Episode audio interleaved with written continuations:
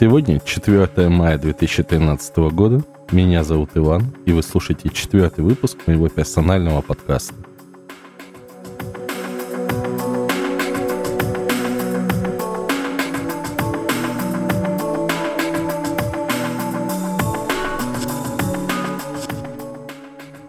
Сегодня праздничный день, семью я смог отправить ближайшим дали к родственникам, и мне наконец-то ничего не мешает э, записать очередной выпуск этого подкаста. Итак, а сегодня я хотел бы поговорить о любимых заказчиках 1С. Вообще, на самом деле, не только о заказчиках, а может быть даже о неком моем видении текущей ситуации с внедрением линейки программных продуктов 1С, там 1С бухгалтерия, управление торговлей и прочими учетными продуктами – немного поговорить о своей, так сказать, специальности. Надеюсь, вам будет это интересно. Как я уже говорил в прошлом выпуске, ну или точнее даже в позапрошлом выпуске, а, на мой взгляд, а, человек, который занимается внедрением, разработкой под 1С, да и вообще в принципе внедрением и разработкой чего бы то ни было – это в первую очередь э, некий э, субъект, который абсолютно не умеет общаться с заказчиком. Во всяком случае, такая ситуация, на мой взгляд, в большинстве случаев. Конечно, можно услышать очень много противоречивых высказываний, что что ты, что ты, нет, конечно же, мы умеем общаться с заказчиками, заказчиков мы понимаем, тем не менее, как показывает практика, это совершенно две незнакомые друг с другом расы, которые встречаются только в момент возникновения нужды либо у заказчика в реализации чего-либо, или, что намного чаще случается, это все-таки э, а, какая-то необходимость персональная у программиста, либо внедренца заработать денег и попытаться что-то предложить заказчику, что может быть ему интересно. Во всяком случае, на моей практике часто очень встречаются именно такие ситуации. Для начала я хотел бы все-таки немножко определиться с э, видами тех или иных раз, да. Начнем с более близкой мне к э, внедренцам и программистам. Ну, тут все более-менее просто. Самой первой ступенью, я считаю, есть э, банальные э, кодеры, да, то есть это люди, которые занимаются программированием на 1С, ни о чем не думают и решают оперативные задачи того или иного бизнеса, либо того или иного учета. Да, про бизнес я тут немножко загнул, но тем не менее. А, останемся на фразе, что оперативные задачи учета. Ребята достаточно безобидные и полезные в любом 1С процессе, вообще, в принципе, в любом а, процессе, неважно, это 1С или что-то другое, их очень любят заказчики. За что об этом поговорим немного позднее. Итак, вот самая первая ступень – это кодеры. Дальше, а, вспоминая, опять же, институтский курс, а, а учился я на матфаке ДВГУ, и там нам очень бодро и активно приживляли то, что есть кодеры и есть программисты. Вот. Так вторая ступень, я считаю, существуют действительно 1С-программисты, которые занимаются программированием. Это вообще очень забавные ребята, то есть это люди, которые вроде как бы ставят задачу, задача как бы ясна, понятна, но тем не менее детали этой задачи а, скажем даже не так, о деталях задачи немного умалчивают. Пример э, в данном случае можно привести простой. Вот пачка бумаг, как-нибудь ее рассортируй и раздай по нужным отделам. Результат в данном случае уже очень сильно зависит от наличия некоторого опыта учета и некоторого знания вообще технологии учета у самого программиста – если этот программист знает, как и что делать, то да, он просто берет, сортирует данные бумаги, ну, в данном случае пишет какой-то программный код, и получившийся результат устраивает а, так или иначе конечных потребителей. Но это в идеале. На самом деле все происходит у нас совершенно не так. А происходит следующим образом. Программист разрабатывает некоторый продукт на основе тех вопросов, которые он задал заказчику и конечным, скажем так, даже конечным потребителям своего будущего продукта. И на основе этого видения пишет продукт. Как и что из этого получится, еще на самом начале не знает никто, включая самого программиста. Но, тем не менее, некий процесс рабочий идет. В данном случае я могу сказать, что чем лучше программист, тем лучше конечный продукт получается. Но уже в данном случае не итерационного пути, то есть а, не пути как бы первичной разработки, следующей доработки т.д. и т.п. не бывает. Потому что написать тот продукт, который устроит конечного потребителя достаточно сложно с первого раза, если ты только не живешь, не дышишь этими потребителями. И вот тут вот появляется самый интересный тип 1С-ника. Это человек, которого можно смело назвать внедренцем. В отличие от первых двух, его знания программирования в большей части оставляют желать лучшего. Практика, опять же, достаточно скудна с точки зрения именно чистой разработки.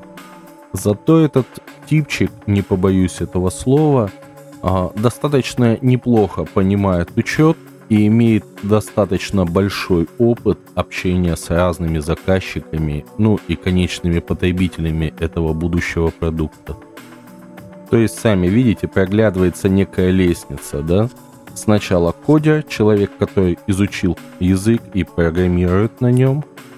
Потом программист, который уже может без большого количества подсказок разработать тот или иной продукт и уже довести его вместе с пользователями.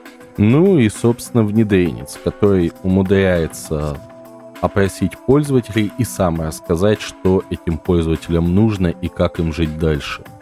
Соответственно, и цена на данных специалистов а, достаточно интересно варьируется. Если мы возьмем за некий X а, стоимость работы кодера, то уже цена программиста это X умноженное на 2, и, соответственно, цена внедренца это x умноженное на 4. То есть двойной прирост цены в зависимости от уровня специалиста. Казалось бы, все на первый взгляд достаточно понятно и прозрачно. Понятно все с ценой, то есть чем а, выше квалификация специалиста с точки зрения работы с заказчиком, ну, соответственно, тем выше и цена. Но тут появляется вторая сторона. Это заказчик, который воспринимает все немножечко по-другому. А именно, вот посмотрите сами. А, некий, некая компания, назовем ее О Василек, решила наконец-то грамотно внедрить у себя торговую систему – во всяком случае, этим ребятам кто-то рассказал о том, что их может система делать, и они решили наконец-то научиться пользоваться своей системой учета на все 100%.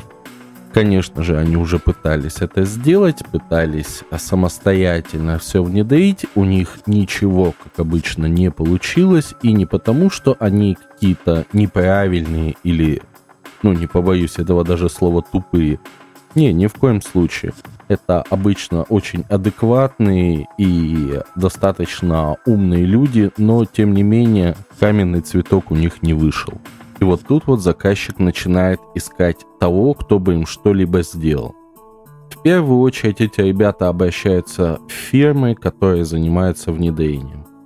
От фирм приходят правильные мальчики и девочки, начинают задавать правильные вопросы – на них получают определенные ответы. К сожалению, не всегда ответы соответствуют тому, что есть на самом деле, а получают некую воображаемую идеальную модель.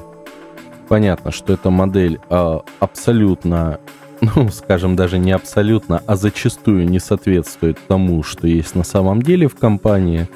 Это имеется в виду не модель даже, может быть, каких-то взаимоотношений, либо модель ведения бизнеса. Это скорее модель именно учета. Но, тем не менее. На основании этих данных ребята уходят, начинают писать некие проектные документы, проект по внедрению, проект по доработкам, обсчитывают все это дело и выставляют цену. Понятно, что цена для таких случаев достаточно весомая, потому что есть ряд проблем, о которых я тоже скажу чуть ниже, но цена, тем не менее, шокирует заказчика. Если заказчик закладывает бюджет 200-300 тысяч рублей на внедрение, а получает миллион, для него это шок. Тут появляются самые страшные люди в компании, это люди, которые мечтают об экономии. Причем цену этой экономии обычно никто не просчитывает. Причем как это выглядит. О, смотрите, нам написали тут 400 часов разработки. Смотрите, 400 часов мы делим на 21 рабочий день на 8 часов и получаем такое-то количество часов. Ну, прошу прощения, дней. В итоге смотрим, ага, ага, ага, а не проще ли нам нанять программиста, дать ему эту бумажечку и с этой бумажечкой, ведь ребята уже все написали, ему уже будет достаточно легко и просто реализовать данный проект. Итого, ориентируясь на среднюю цену по России, да, мы видим, что те три месяца, которые, по идее, программист должен будет этим заниматься, выйдут в компании максимум в 250 тысяч, а, что по сравнению с теми же 700 тысячами-миллионом, а, ну, имеет очень большую разницу. Сухой язык цифр – конечно же, радует руководство и начинаются поиски соответствующего специалиста. Чтобы не ходить вокруг да около, я буду оперировать э, цифрами, принятыми на Дальнем Востоке и во Владивостоке в частности. Конечно, это не московский рынок, это не среднероссийский рынок, это что-то ровно посередине. И так они открывают какой-нибудь Headhunters, либо что-то местное, и что они видят – Разброс программистов, если такие имеются в свободном доступе, что последнее время стало совсем редкостью, варьируется в дивизионе от 40 до 100 тысяч рублей в месяц. Причем разницы между теми, кто просит 40 и просит 100, на первый взгляд особо незаметна. Иногда даже наоборот. Вот вроде бы парень просит 45 тысяч в месяц, у него несколько сертификатов от компании 1С, определенный опыт работы, и он хочет за все это, как уже было сказано, 40-45 тысяч. И вот второй парень. У него как-то все в резюме расплыто, какие-то проектные работы, но его ценовая планка 100-120. Странно. Вызывают на собеседование и того, и другого.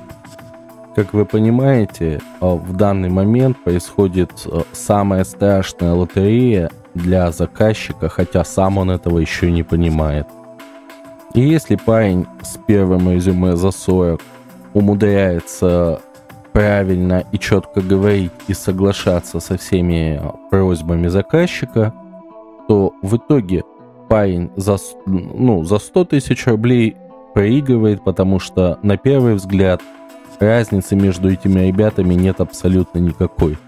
Оба программируют, оба одеты свитера, оба задают какие-то непонятные вопросы про дебет с кредитом. Ну, как вы сами понимаете, выигрывает, еще раз повторюсь, может быть, э, парень за 40. И вот этот парень выходит на работу.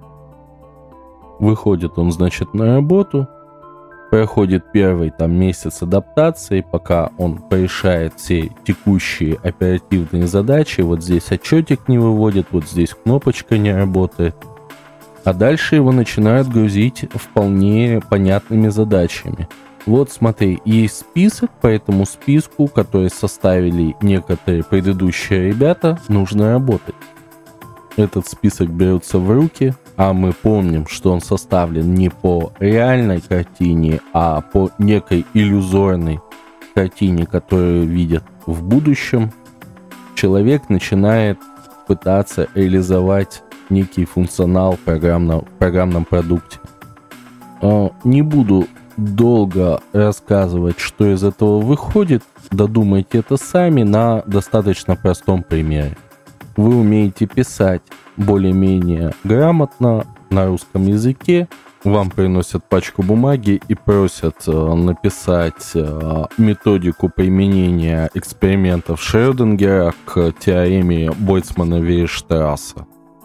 В самых запущенных э, случаях, используя общую эрудицию и помня, что Шрёдингер это был парень, как-то связанный с квантовой физикой, а Бойцман Вейерштрасс, по идее, все-таки это математический анализ – а также используя Google и такую-то мать, вы пытаетесь что-то реализовать.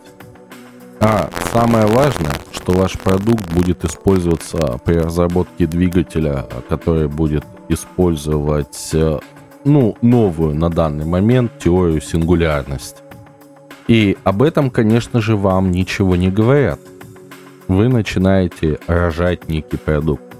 Кроме как родами, это совершенно по-другому описать нельзя. То есть это кровь, боль, а, истрепанные нервы у вас и у вашего заказчика. На совещаниях или тучках все начинает происходить совершенно безумно месяц от месяца. Когда вы говорите, ребята, я не могу понять, что вы от меня хотите, объясните хотя бы на пальцах, вы слышите классическое, ну, вы же профессионал, вы же специалист, вы же... А, как там было в прошлом выпуске? Ты ж программист. И вы плюете на все это дело, хлопаете дверью и идете в другую компанию. Зачастую это происходит именно так.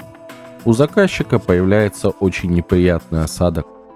Дальше они, ну, заказчик берет следующего мальчика уже не за 40, а за 60. Тот уже понимает, что Бойцмана Вейерштрасса неприменима к Шрёдингеру, как и Шрёдингер к Бойцману Вейерштрассу.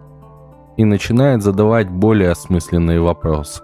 Что вам именно нужно сделать? Найти точку на линии, либо все-таки определиться путем наблюдения, жив код или нет?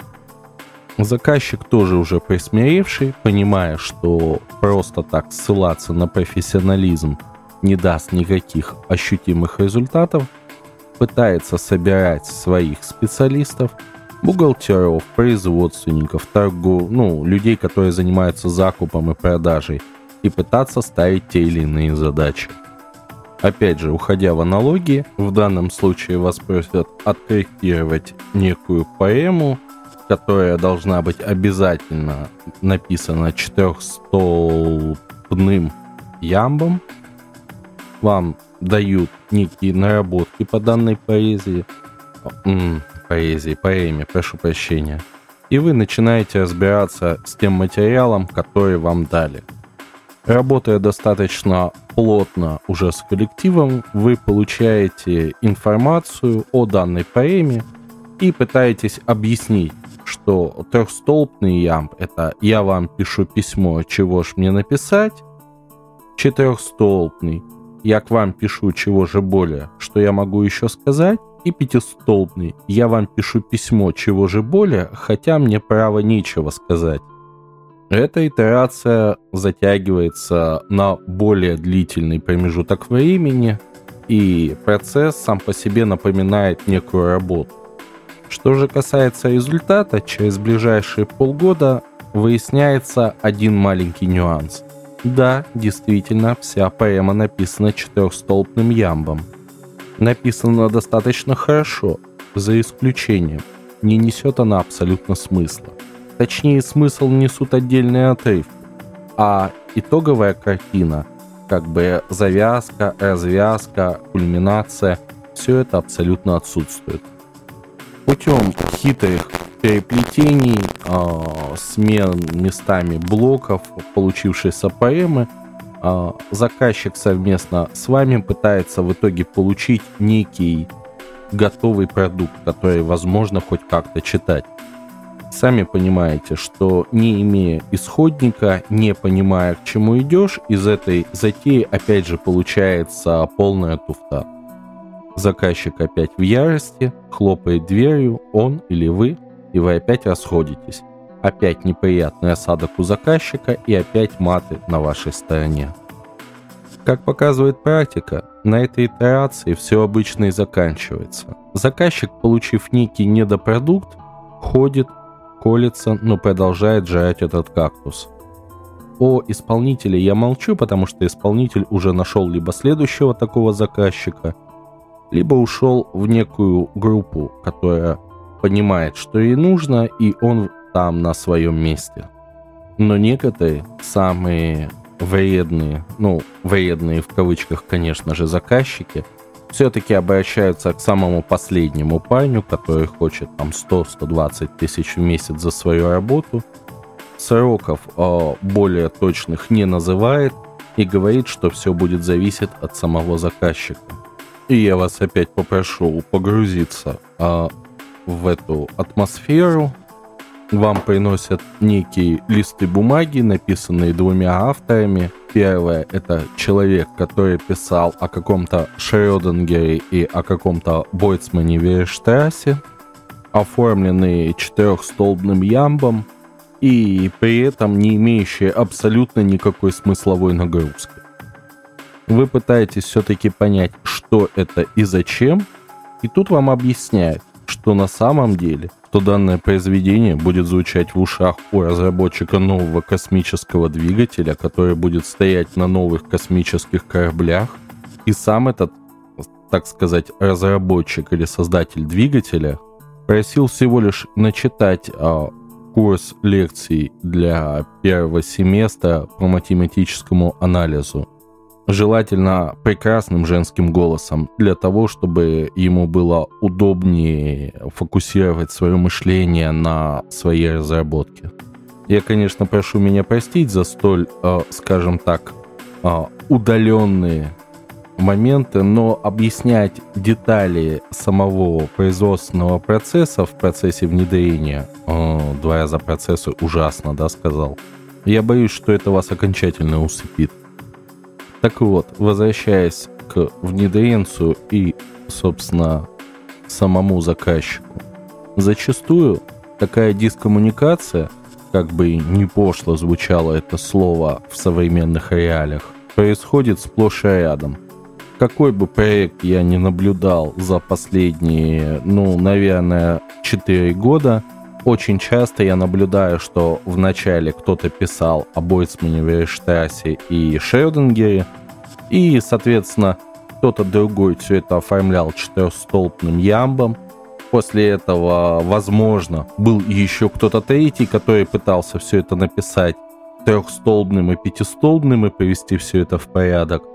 В итоге получалась некая несусветная чушь. Когда объясняешь заказчику, что уважаемый, я все понимаю, но вот то, что вы сделали, это очень большая работа, но это работа в ведро и в столб. Он в столб, в стол. Вот. То, хотя, может быть, и в столб. Я вот тут, наверное, все-таки я правильно оговорился в данном случае. Потому как э, это очень напоминает удары головой о, о столб э, осветительный с попыткой войти в какую-то дверь. Вот, из старого анекдота, да, когда гражданин-милиционер спрашивает э, другого гражданина, подвыпившего, ну, уважаемый, зачем вы стучитесь головой в стол? На что гражданин ему отвечает, а, вы знаете, уважаемый, у меня там жена не пускает меня. На что милиционер подходит, стучится в столб и говорит, гражданочка, откройте, пожалуйста, милиция. Вот так, а, таким образом, очень часто попытки самостоятельного внедрения заканчиваются и напоминает все, когда это пытаешься разобраться и объяснить заказчику, что у него все-таки не работает, некой стенографией иностранца о общении глухого с немым, причем на русском языке. Ну ладно, тут можно сказать, что молодец, э, Иван, ты тут поумничал, на там 20 минут растянул телегу. К чему все это? А на самом деле выход из данной ситуации достаточно простой. А в первую очередь, перед тем, как что-либо делать, нужно думать. И не только программисту, не только кодеру, не только внедренцу. Конечно же, в первую очередь это задача заказчика. Если заказчик принимает решение об автоматизации, и он считает себя самым умным, Он должен изучить вопрос и ответить самому себе и честно, что он делает, для чего он делает и как он делает. Это в первую очередь. Во вторую очередь, сразу выбрать некоторую тактику, каким образом он будет применять то или иное умение, знание и инструмент в практике. На самом деле меня всегда очень подмывает объяснить заказчику, что использовать э, разводной ключ в, ну, в какой-нибудь нейрохирургии, это мало того, что ну, глупо, это, мало, это еще и небезопасно и противозаконно. С другой стороны, конечно же, коллеги тоже доставляют. Когда Кодя берется за то, что он сам понимает, что не сдюжит, он, тем не менее, за это берется, и о чем он думает, я так и не могу понять. Понятно, что хочется денег, хочется адекватных заказчиков, но ведь объем работы, который тебе выставляют, его всегда нужно оценивать с точки зрения того, что ты умеешь, что ты знаешь, и, ну, честно, хотя бы самому себе объяснить, что твоя работа в итоге даст какой-то результат. Такое ощущение, что о будущем очень часто просто банально не задумываются.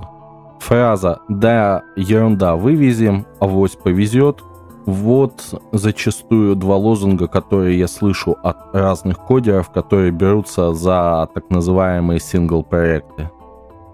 Но тоже не было бы так все страшно, если бы следующая ступень программисты, когда приходят в некий раздрай и не хотят смотреть на картину в целом, начинают все это причесывать в четырехстолбный ям. На самом деле есть за мной такой грешок. Был у меня клиент, где я фактически, на котором я стал, перешел из состояния программиста в состояние внедренец. Но не могу сказать, что этот переход был не болезненный. Конечно же, зона боли, как любимое выражение современных подкастеров. У меня, конечно, эта зона боли была так сказать, весь мой рабочий процесс, но тем не менее, благодаря некоторым друзьям, некоторой литературе, я наконец-то оторвался от причесывания некого сырого продукта в четырехстолбный ям и начал смотреть на проблему целиком. Понятно, что думающий исполнитель зачастую еще большая головная боль для заказчика, чем сама решаемая проблема – но кто сказал, что заказчик перед тем, как сформировать а, ту или иную проблему, которую нужно решить, вообще об этом хоть немного думал?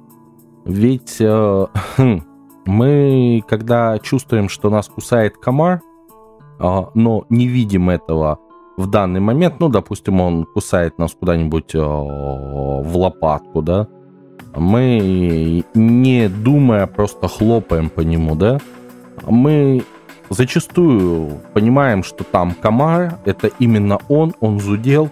При этом, если там вдруг окажется не комар, а скалопендия, допустим, результат такого прихлопывания а, может быть самым плачевным. Так вот, возвращаясь опять же к нашей автоматизации, к нашим заказчикам, а, к моим заказчикам и к моей автоматизации, скорее даже можно сказать так. Любовь а, реагировать на те или иные проблемы по кейсам, по тем жизненным ситуациям, которые уже отработаны, у заказчика встречается крайне часто. И изучать так или иначе проблему, которая стоит перед заказчиком, он не хочет. Тут, конечно, меня можно упрекнуть достаточно весомо, что Вань, ты тут нам поешь про заказчиков, а, а судьи кто? Согласен полностью, со стороны внедренцев бывает обратная ситуация, не менее неприятная для заказчика, когда внедренец э, пытается внедрить непонятно что. Но тут, как известно, выбор и понимание вообще ситуации все-таки должно быть у того, кто платит деньги. Опять же, на мой вкус. В общем, вспоминая, опять же, о доверии специалистам, все-таки на мой, опять же, повторюсь, на мой вкус – должно быть а, в первую очередь доверие, во вторую очередь понимание. Или даже, может быть, сначала понимание, а потом доверие. Ну и, конечно же, у исполнителя должно быть определенное а, портфолио, определенный бэкграунд, определенный опыт внедрения. Но это уже как бы тема для другого нашего разговора с вами. А теперь я хотел бы рассказать одну достаточно курьезную ситуацию, случившуюся со мной буквально на прошлой неделе. Как раз в тему нашего предыдущего разговора. Ко мне обратилась небольшая торговая компания, которая занимается продажей алкогольной продукции на территории Дальнего Востока. Компания только выходит на рынок, у них есть свои определенные проблемы, и они захотели модернизировать а, программный продукт управления торговлей от 1С под свои нужды. Тут стоит сослаться на то, что в алкогольном бизнесе э, есть некоторые нюансы, которые отличают его от всех других бизнесов. И в первую очередь это акцизы. Работа с акцизами – это достаточно трудоемкий, ну, как бы сказать, блок, да, в системе учета, который не имеет явной методологии, которая выработана и где-либо описана. Во всяком случае, я лично этого не встречал. И вот этот вот клиент обратился ко мне и говорит – мы слышали, что один из твоих бывших э, коллег-разработчиков сейчас работает на другую компанию. Мог ли бы ты использовать их программный код для того, чтобы это реализовать в нашем бизнесе? Понятно, я криво усмехнулся, сказал, что ребята, нет, к сожалению, не могу и не буду подставлять своего коллегу, но порекомендовал некое профессиональное решение, разработанное там некой сторонней организации, которая продается и требует некой доработки, скажем так. Клиент удивился, сказал, что «О, да, действительно неплохой программный продукт, мы готовы его купить, и давайте вы нам его поставите». Проведя коротенькое исследование, я предоставил проект внедрения заказчику. Заказчик его полистал, посмотрел и очень сильно удивился – ну, перечень вопросов я даже готов зачитать. Я думаю, что заказчик не обидится на меня за то, что я так публично расскажу о этих вопросах. В первую очередь удивился заказчик тому, что я порекомендовал расширить количество рабочих мест, связанных с учетом, с 5 до 23. Но это не самое важное. Дальше заказчик удивился цене внедрения. Он серьезно посмотрел на меня и сказал, что Иван, я все понимаю, но программный продукт стоит около там 30 тысяч, а вы хотите еще 350 за свою работу. За что? Третий вопрос удивил меня настолько сильно, что я даже не нашелся, что сказать в первые пять минут после прочтения его письма. Скажите, Иван, а зачем нам такой учет, когда мы будем на него тратить а, больше, чем мы собираемся сэкономить, внедряя данный учет? Вообще вопрос экономии при внедрении учета, он достаточно скользкий. На моем опыте экономия от внедрения учета появляется, ну, проявляется, скажем так, не сразу, а по прошествию года или двух когда компания на самом деле разрастается еще больше, и вопросы учета становятся настолько острыми, что при отсутствии онного, либо на оставлении на предыдущем уровне, скажем так, малой компании, а, ну, ведение бизнеса просто становится невозможным. Как в данном случае оценить экономию, я, честно говоря, не представляю. В общем, написал я на 12 страниц ему развернутый от- ответ, Потом подумал, сократил его до страницы и отправил. После праздников буду с ним встречаться и общаться дальше. Честно говоря, не вижу возможности продолжения работы вот примерно с такими заказчиками. Почему? Ну, знаете, на самом деле в настоящий момент те заказчики, которые не готовы понимать зачем им нужен учет, зачем им нужно внедрение этого учета. Это, ну, по моей классификации, сырые заказчики. И уговаривать их, и воспитывать в них понимание прекрасного Ну, на мой вкус, это все-таки не моя задача. Это должна все-таки сделать для них жизнь. И после этого они уже оценят, нужно им это или нет.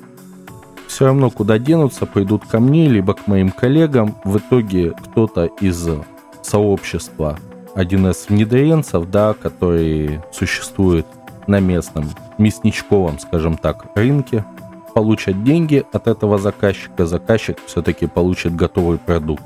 Ну, либо они пойдут другим путем, наймут мальчика за 40 тысяч, за 60, все равно пойдут ко мне. Вот как-то так. Что, на сегодня, пожалуй, я буду закругляться.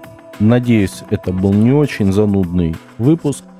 В следующем выпуске расскажу про несколько интересных факапов, которые произошли за прошлые две недели с достаточно крупными и веселыми компаниями. А возможно, расскажу еще одну забавную историю о том, как а, заказчики пытаются не платить деньги за те или иные работы 1С-программиста. Но посмотрим, как фишка ляжет. Подписывайтесь на мой подкаст, оставляйте комментарии, рассказывайте друзьям в социальных сетях. Надеюсь, сегодня, еще раз повторюсь, было не очень скучно. До следующих выпусков. До свидания, с вами был Иван.